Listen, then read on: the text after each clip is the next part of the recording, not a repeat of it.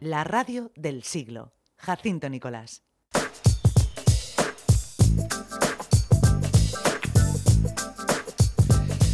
Bueno, pues vamos a centrarnos en ese mundo del pensamiento, filosofía para perplejos ahora. Saludamos a nuestro filósofo de guardia, el doctor en filosofía y profesor de la Universidad de Murcia, Víctor Ejío. Buenas tardes, Víctor, ¿qué tal? Hola, buenas tardes, un saludo.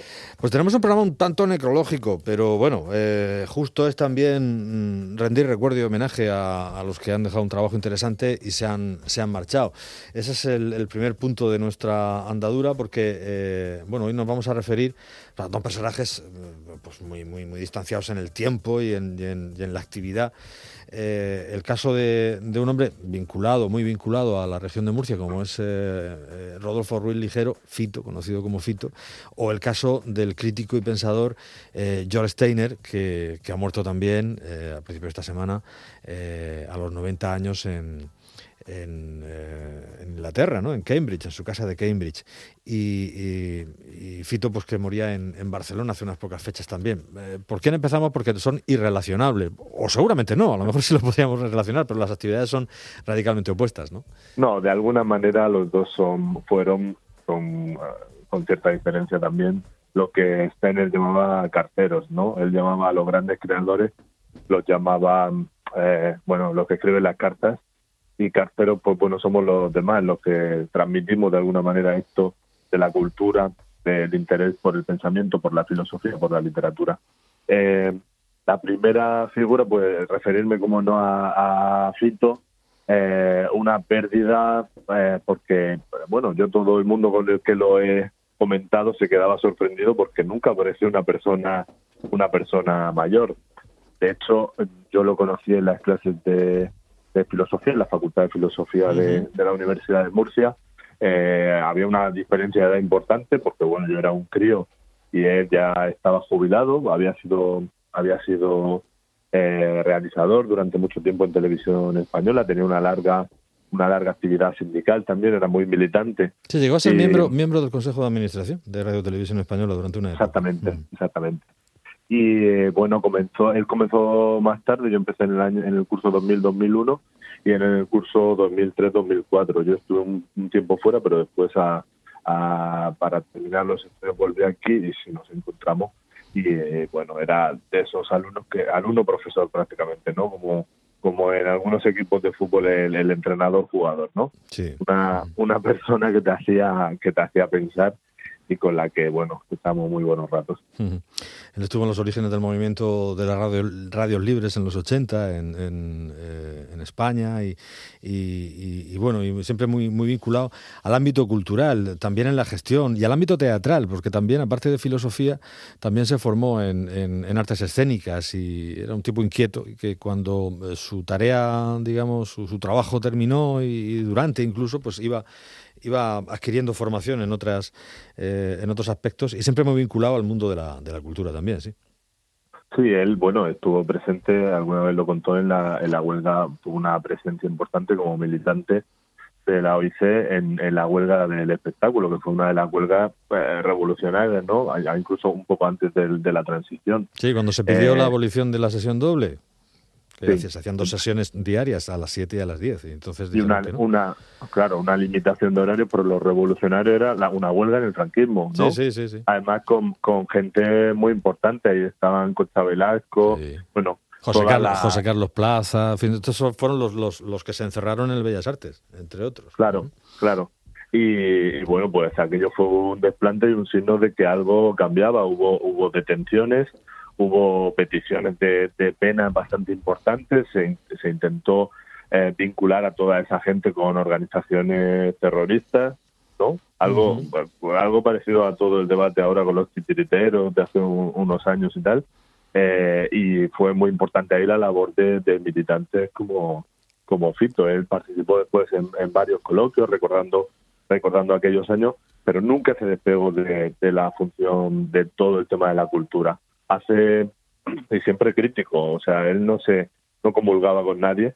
Hace hace dos o tres años él estuvo también en este en el concurso para para bueno iban a en Madrid con, con el cambio, con los ayuntamientos del cambio, con Carmena se iba a decidir quién llevaba todo el tema del matadero. Sí, eh, los teatros del matadero, sí.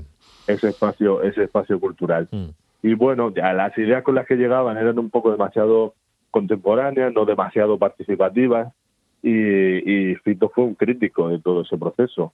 A pesar de que a pesar de que él estaba allí pues bueno por ser un por haber tenido una experiencia como realizador por, por su experiencia también en artes escénicas y por, por bueno también por ser una persona que siempre se haya caracterizado por su militancia su progresismo él eh, incluso públicamente emitió su voto particular de que no estaba de acuerdo con el criterio con el criterio con el que aquello se asignaba. Es decir que nunca se casó con, con nunca se casó con nadie. Sí sí él estaba en una comisión de profesionales venía la cosa así de la modernidad y tal y del avance se, se optó por por eh, Mateo Feijó y él lo dijo claramente, dice, me parece un error eh, sacar el teatro de estos, el teatro de toda la vida, de estos, mm. de estos espacios, ¿no? Y entonces pues, está muy bien lo de la performance, la danza, las artes visuales o la música, pero no podemos arrinconar los montajes tradicionales en favor de estos, de estos formatos. Y eh, bueno, pues no. Se, pretendía también como cambiar el nombre de, de, eh, algunos espacios como Match Out, ¿no? Y demás, que aquello mm. también causó,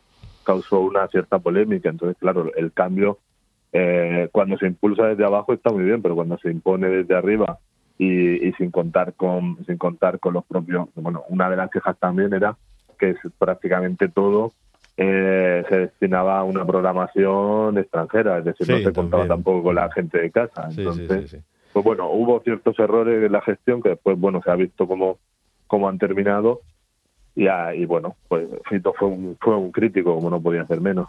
También en, también en Barcelona, ¿no? Con el espacio de Barcelona en, común, eh, el, donde residía ahora, pues él, él ha sido también un, un crítico y de la de más que de la gestión de, un poco las alianzas de, de Ala Colau. Pues eh, bueno, pues un tipo efectivamente que no parecía que el, envejecer o, el marcharse fuera con él, pero así ha sido hace unas pocas fechas, una enfermedad y, mm. en fin, pues que, descanse en paz. Y, Yo creo que ese reconocimiento era, era obligado. Me fastidia un poco no haber visto nada en redes de la Facultad de Filosofía y demás, porque, bueno, eh, los compañeros que se van siempre hay que siempre hay que reconocerlo, y él sí se implicó mucho en, la vida cultural de la, de la Facultad de Filosofía, organizó, siempre estaba dispuesto a organizar actividades, yo recuerdo charlas, cursos sobre teatro con, con Antonio Rivera, es decir, que fue una persona que su tiempo lo dedicó y muy generosamente a los otros. Quizá llevaba eh, tiempo fuera y también eso influye, pero desde luego está bien hacer ese recordatorio un activista cultural, como es el caso de, de, Fito, de Rodolfo. y estaba escribiendo eso, no, que, también quería decirlo, eh, estaba escribiendo todavía una tesis sobre, sobre otra de sus grandes pasiones, sobre Nin y el, y el, el próximo español la guerra civil. Andreu Nin, la, la, figura de Andreu Nin y el PUM, sí señor, o el POM. Eh, y Steiner que se marchó siendo un crítico implacable, pero iba más allá de la crítica, porque era prácticamente un deleite poder leerlo. Siempre dijo y tuvo muy claro que fue cobarde a la hora de hacer creación, pero es eh, de esos críticos que supo hacer creación al tiempo que crítica. Y, es un eh, aquello de la literatura comparada, de casi se se inventa él, crítico en el New Yorker, mm, pues desde el 66 hasta el 97. Y, y, toda una referencia cultural también para la vieja Europa, ¿no?